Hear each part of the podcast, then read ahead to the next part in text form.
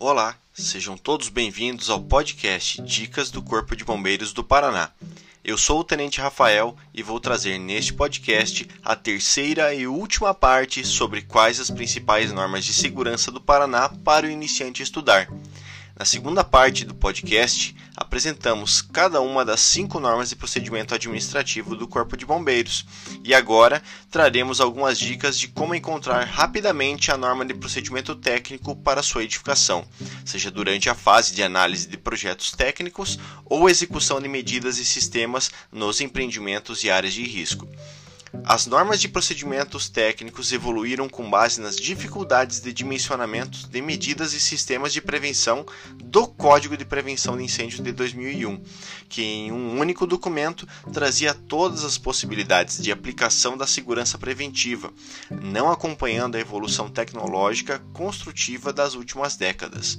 Desta forma, no ano de 2012 foi criado o Código de Segurança contra Incêndio e Pânico, o qual dividiu cada medida e sistema preventivo em normas específicas, visando a consulta exclusivamente do tema de interesse para o projetista ou responsável pela segurança das edificações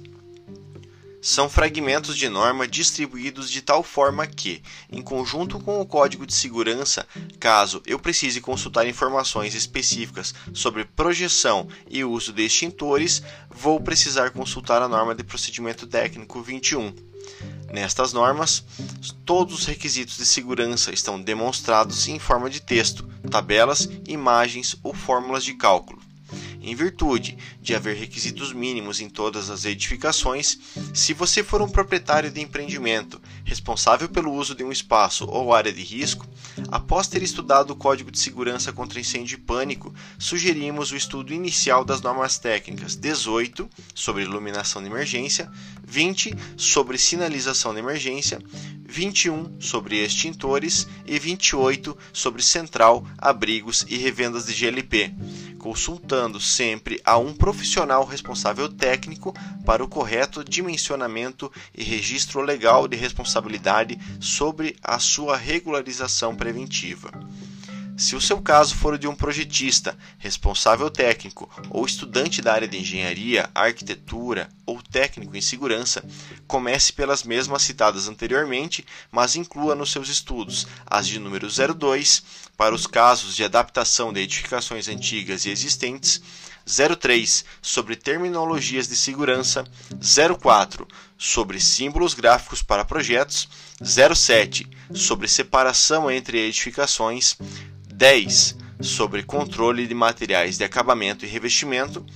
11 sobre saídas de emergência e 14 sobre carga de incêndios. Caso seu entendimento já esteja mais avançado e a edificação ou área de risco estiver enquadrada em tabelas do Código de Segurança com maiores níveis de proteção, busque pela norma com terminologia específica para a medida de segurança ou sistema preventivo que necessita ser implementado no estabelecimento. Finalmente, sobre as orientações técnicas, estas foram desenvolvidas através de estudos estratégicos, sugestões de profissionais de engenharia e comissões técnicas que, ao observarem dificuldades ou adaptabilidades de norma, sem ainda inclusão em código ou norma de procedimento técnico, estas orientações foram padronizadas e publicadas para que responsáveis técnicos possam adotar em casos semelhantes cabendo sempre a citação do número e data da orientação técnica, bem como a aplicação da medida adequada com base nos requisitos de segurança e especificidades do seu empreendimento.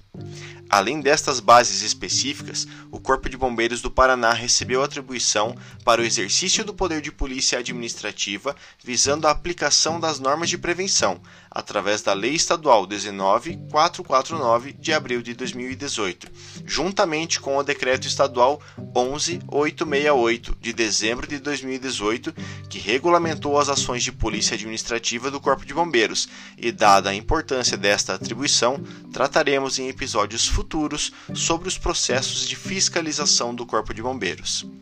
Se você gostou desse podcast, compartilhe com seus amigos, familiares ou profissionais que possam se interessar pelo nosso conteúdo. Acesse nossas redes sociais e também nosso site na internet para maiores informações. Contem sempre conosco. Até mais. Tchau.